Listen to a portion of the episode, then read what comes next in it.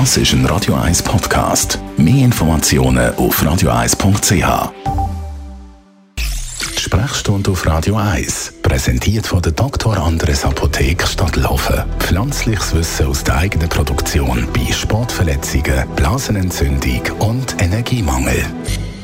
Corona-Antikörpertest, über die müssen wir nochmal reden, oder über den müssen wir nochmal reden. Vor einer Zeit hat es ja so einen richtigen Ansturm gegeben auf die Antikörpertest.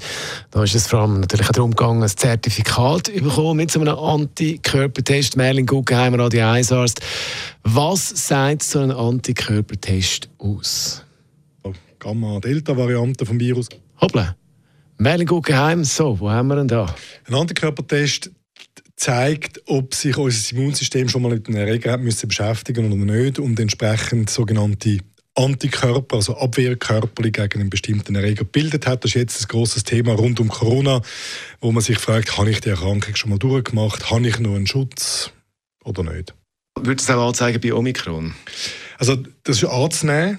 Aber so ganz genau wissen wir das nicht. Also, das heißt jetzt ja nicht, das ist ein großes Thema, ähm, dass die Antikörper, die wir auf eine Alpha, Beta, Gamma, Delta-Variante vom Virus gemacht haben, auch gleich effizient sind gegen Omikron.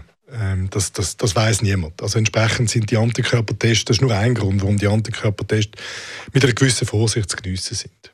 Jetzt in welcher Situation ist ein Antikörpertest sinnvoll und, und in welcher eben nicht? Das ist furchtbar umstritten unter Experten. Und ich lasse mich jetzt mal auf Test aus und sage, ich halte sie für im Moment noch nicht sehr sinnvoll. Und das aus zwei Gründen. Das erste ist, wir haben keine sterile Immunität. Das bedeutet, weder durch die Impfung noch durch das Durchmachen von der Erkrankung sind wir an einem Ort, wo wir mit einer vernünftigen Wahrscheinlichkeit den Virus nicht weitergeben können. Also ein, sagen ein passiver Träger sein.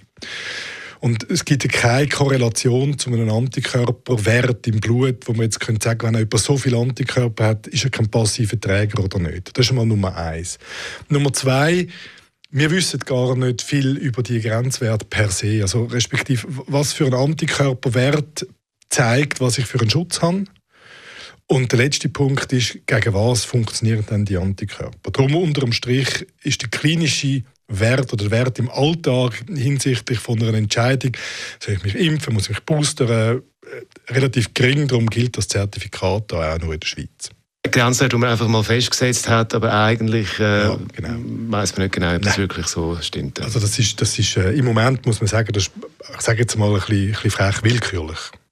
Für die, die jetzt zwei Impfungen haben, sich überlegen, soll ich den Booster machen, so einen Antikörpertest, um zu schauen, hat man noch genug Antikörper, du, bringt in dem Sinne eigentlich auch nichts. Nein, was wir wissen, ist, dass der Booster mit, also vernünftig gegen schwere Verläufe mit der Delta-Variante schützt und vernünftig schützt vor einer, vor einer Infektion mit Omikron. Gleiches kann man nicht sagen von den Antikörperwerten. Die Aussagekraft ist zu gering. Unser Radio 1 Arzt Dr. Merlin Guggenheim ist das zum Thema Corona-Antikörpertest. Sprechstunde Gesundheit bei Radio 1. Das ist ein Radio 1 Podcast. Mehr Informationen auf radio1.ch.